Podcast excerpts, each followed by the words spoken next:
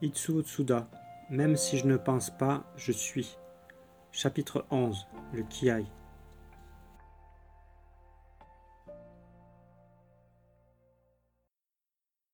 Ces cris étranges que poussent les Japonais lorsqu'ils s'entraînent au kendo, art du sabre par exemple, c'est vraiment curieux. Pendant la guerre, lors de ma visite à la maison franco-japonaise de Tokyo, un pensionnaire français m'a posé la question. Pourquoi ces jeunes gens poussent-ils des cris comme ça? Effectivement, il y avait à côté une école où les jeunes s'entraînaient au kendo ou à la baïonnette en poussant des cris sauvages. Je savais que c'était du kiai, mais j'étais alors incapable de l'expliquer d'une façon convaincante à un occidental, car rien de semblable n'existe dans l'Europe civilisée. Peut-être les hurrahs des Cosaques en donnent-ils une lointaine image? Cela faisait en tout cas un étrange contraste avec le son de piano qu'on entendait presque en même temps quelque part dans le voisinage, qui était élégant, raffiné. Pour un esprit occidental, il suffirait de pratiquer l'exercice physique uniquement. À quoi bon pousser des cris? Ce serait une consommation inutile d'énergie qui nous conduirait plus vite à la fatigue. Aujourd'hui, je pourrais mieux expliquer la chose en la situant dans un contexte plus large, disons culturel. Le kiai couramment connu se compose de deux voyelles, e et i. Mais ei n'est pas le seul kiai. Il y en a bien d'autres. Lorsqu'on fait l'inspiration simultanée en groupe, on fait suivre l'inspiration par une compression du souffle vers le bas-ventre, qui produit une vibration m ou c'est aussi un kiai. Il y a aussi ya, o, etc. Le quat du zen en est aussi un. De quelque façon qu'on essaie de transcrire, il n'est pas possible de reproduire un kiai sur le papier, car il ne s'agit pas d'une vibration de la corde vocale. L'impression qu'on reçoit ressemble à une baffe plutôt qu'à un son. Le kiai secoue tout l'être, au lieu d'affecter seulement le tympan d'où l'impossibilité de l'enregistrer sur un magnétophone. Imaginez par exemple un coup de vent violent qui vous terrasse brutalement sur le sol. On peut enregistrer le bruit de cette chute, mais on ne peut pas reproduire la sensation qui a secoué tout votre être. J'ai connu le kiai de maître Ueshiba. Cela n'avait rien à voir avec ces cris que poussaient les jeunes gens qui n'étaient que des pépiments à côté. Hey J'avais l'impression que tout le bâtiment abritant le dojo se mettait à trembler. Je garde l'enregistrement d'un de ces kiai sur une cassette. Au début, il gardait encore la fraîcheur de l'impact, mais avec le temps, il est devenu fruste quelconque. J'ai connu aussi le kiai de Madame Nakanishi, extrêmement puissant. C'est une femme qui a enseigné à Maître Ueshiba le secret du koto dama, les vibrations phoniques. Elle paraît très jeune par rapport à l'âge de Maître Ueshiba. Elle est probablement ma contemporaine. Je l'ai vue deux fois lors de mes voyages au Japon. Je n'ai pas connu le kiai de Noguchi sous forme phonique, mais j'ai connu ceux de ses disciples. Lors du dernier voyage au Japon, Taikyokai en a arrangé une démonstration. Il y avait Yoshida, que j'ai connu il y a près de 30 ans, alors jeune apprenti chez Noguchi. Il a démontré un Seifuku Kiai, qui consiste à harmoniser le hara. Hey, hey, om. La puissance du kiai a frappé les participants au voyage, français, espagnols, suisses, que j'accompagnais.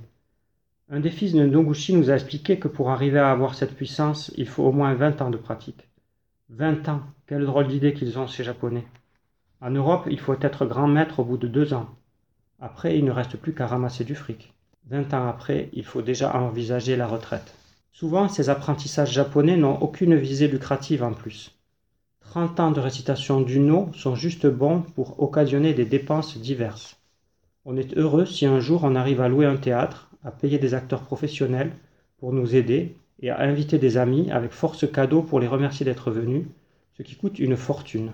C'est une dépense somptuaire, c'est du potlatch. Tout ce qui ressort d'un tel apprentissage, c'est la continuité, non les profits matériels. On comprendra, à condition qu'on continue, que c'est la continuité qui, en somme, constitue la chaîne solide de tous nos actes. Que les amateurs du spectaculaire, de l'efficacité immédiate, aillent ailleurs chercher ce qui leur plaît. Yoshida n'avait plus le souvenir du jeune apprenti que j'avais connu. Il avait une dignité naturelle et calme de maître. C'était du whisky de trente ans. Une autre démonstration. Uchikomi Kiai, par un des jeunes élèves. Ce kiai consiste à diriger la vibration vers un point extérieur à soi. On place un koto, instrument à cordes, contre le mur. Le pratiquant se met à environ 10 mètres de distance et dirige son kiai vers une corde et fait vibrer toutes les cordes l'une après l'autre. Faire vibrer les cordes sans les toucher, cela peut choquer le rationalisme occidental. C'est une action à distance, sans intermédiaire matériel, uniquement par la concentration. On penserait tout de suite à un trucage. Je ne veux pas entrer dans ce genre de discussion. Il faut laisser le bénéfice du doute. En tout cas, la corde a sonné. Noguchi s'entraînait au kiai dès son adolescence. Au début, il poussait des cris réellement en faisant le yuki. Il faisait vibrer les cordes. Mais à l'époque où je l'ai connu, il ne poussait plus ses cris. L'avait-il abandonné? Un jour, il était devant une cascade qui faisait vibrer l'air avec un bruit assourdissant. Il poussa un kiai. Tout à coup, les gens n'entendirent plus la chute d'eau. Il y eut un silence. Silence qui a absorbé tous les bruits. Comment peut-on expliquer ce silence? Si on doit comprendre par ce mot l'absence matérielle de bruit, ce n'est pas possible. Parce que la cascade n'a pas cessé de chuter et qu'objectivement il y avait des bruits. Mais tout un chacun connaît qu'il y a eu dans sa vie des moments où il a éprouvé le silence lourd qui l'empêchait de parler. Si on est marié, il y a certainement des moments où le mari et la femme ne se parlent pas tellement la glace invisible est difficile à briser. Tout cela se passe sur le plan des sensations, et rien ne permet d'expliquer ce silence. Si on explique, c'est que la glace a déjà commencé à se briser, à fondre. Le kiai crée sur la sensation un silence puissant. Voilà une notion difficile à commenter en Occident, car on n'en fait pas cas. Moi j'ai connu à travers le théâtre no, la calligraphie, le, la calligraphie, le seitai, l'aïkido, etc. Le ma, espacement efficace, est le corollaire du kiai. Un son, un trait, un geste, ce n'est rien quand il n'y a pas de kiai. C'est un bruit, une tâche, un mouvement quelconque. Tout est insignifiant. Si on exagère, cela devient enquiquinant ou ridicule. Quand il y a le kiai, tout devient différent. Tout devient vivant. Le silence ou le vide devient puissant. Lorsqu'il voit faire un travail sans ardeur ni conviction, les Japonais disent il n'y a pas de kiai dans ce travail. Il y avait un élève qui avait commencé du vivant de Noguchi, mais il ne comprenait pas Yuki. Il ne comprenait pas ce que c'était la concentration. S'il ne comprenait pas la concentration, il n'y avait pas moyen de le lui apprendre. Autant poser des spatules de bois, ce serait la même chose. On était sur le point de lui conseiller de changer de métier, de trouver autre chose que l'étude du Seitai. Un jour, l'un des fils de Noguchi a voulu le tester.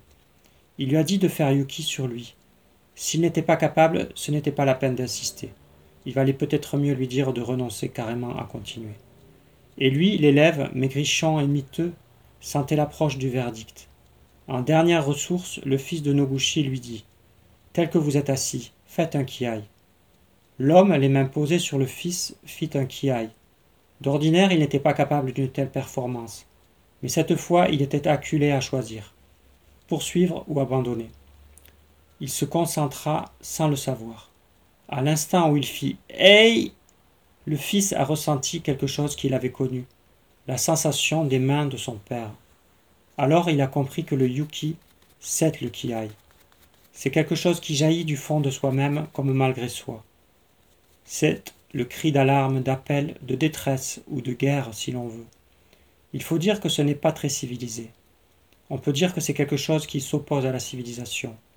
On constatera pourtant qu'une civilisation sans kiai est un bateau en perdition.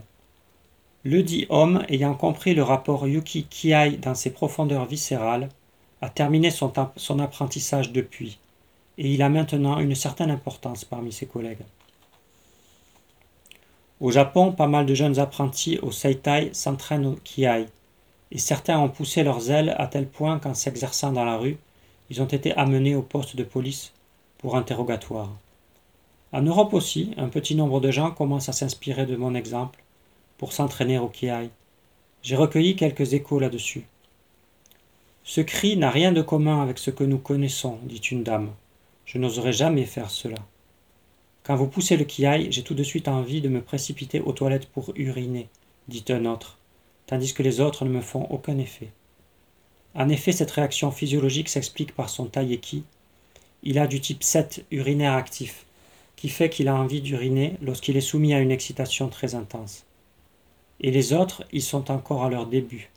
On dirait du whisky de trois jours. S'il continue, peut-être dans vingt ans. Je montre, mais je n'encourage personne à le faire. Je ne l'interdis pas non plus s'ils en ont envie. Si on n'en a pas vraiment envie, le kiai peut dégénérer en une simple vibration de la corde vocale. La civilisation nous condamne de plus en plus à la platitude. Les individus ne diffèrent les uns des autres que par leur numéro d'immatriculation, par une panoplie de catégories. On exécute la vie par routine, par peur de déchoir. Il n'y a pas un moment dans la vie où l'individu se sent vivant, à la plénitude. Le vrai désir reste en sommeil, enseveli sous des contraintes que la société nous impose et que nous nous imposons nous-mêmes. Pourtant, Lorsqu'on se sent acculé à agir, faute de choix, il arrive qu'on dégage une force mystérieuse dont on ne se rend même pas compte. Il y a un proverbe japonais qui dit Le rat traqué mord le chat, au contraire. Kyuso kaete neko okamu. Le kiai est un des moyens qui nous permet de tenir notre propre potentiel à disposition. Ce qui ne veut pas dire qu'on pousse des cris étranges à tout bout de champ. Le kiai muni d'un silencieux, sans la détonation spectaculaire, se révèle dans la continuité.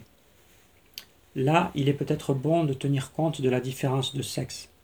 Les femmes en général n'osent pas s'aventurer dans ce genre d'exercice, qui leur paraît au-delà de la convenance qu'elles doivent observer vis-à-vis des autres. Elles n'en sont pas incapables pour autant, si l'occasion se présente pour les faire sortir de leur retenue. Un des élèves de Noguchi s'entraînait au kiai tard dans la nuit. Tout à coup, de cent mètres plus loin, une fenêtre s'ouvre, et une voix de femme stridente et puissante se fit entendre, en le sommant d'arrêter les cris. C'était une femme connue comme hystérique dans le voisinage. Le commentaire de Noguchi, le kiai de cette femme a été beaucoup plus puissant que celui de son élève. Je connais une femme qui depuis des années pratique le mouvement. Elle est douce et gentille. On la trouve trop gentille parce qu'elle prodigue sa gentillesse à tout le monde sans choisir. Elle est incapable de dire non, parce que cela lui est trop pénible. Un jour, elle se trouvait sur un quai de métro. Sans trop y réfléchir, elle regarda le cabas qu'elle tenait à la main. Elle vit une énorme main noire en train d'y s'y introduire. Un cri jaillit d'elle, sans qu'elle le fasse exprès, comme une trombe d'eau qui se déverse par une erreur mécanique. Ce qu'elle vit ensuite, c'était un colosse qui partait en courant, comme propulsée par le cri qu'elle avait poussé. Si elle avait eu le temps de réfléchir, elle aurait eu très peur. Volontairement, je suis incapable de le faire, admit-elle. Une mère commença à s'inquiéter un soir de son fils qui ne rentrait pas. Elle sentit instinctivement qu'il lui était arrivé quelque chose d'assez grave. Elle sortit de l'appartement à sa recherche, dans le quartier. Elle le trouva effectivement dans un lieu mal famé. Il était entouré d'une vingtaine de jeunes qui lui crachaient des invectives racistes. Ils étaient sur le point d'en venir au coup. Un contre vingt, il était perdu. La mère poussa un cri en appelant le nom de son fils. Jean D'un bond, elle franchit la barrière, elle qui n'était pas du tout sportive, et se précipita sur son fils. Elle le couvrit pour le faire sortir du lieu, telle une poule qui couvre un poussin sous son aile. Son fils était un grand gaillard, jaugeant facilement deux fois le volume de sa mère. Pour elle, il n'était que son enfant, grand ou petit, fruit de ses entrailles.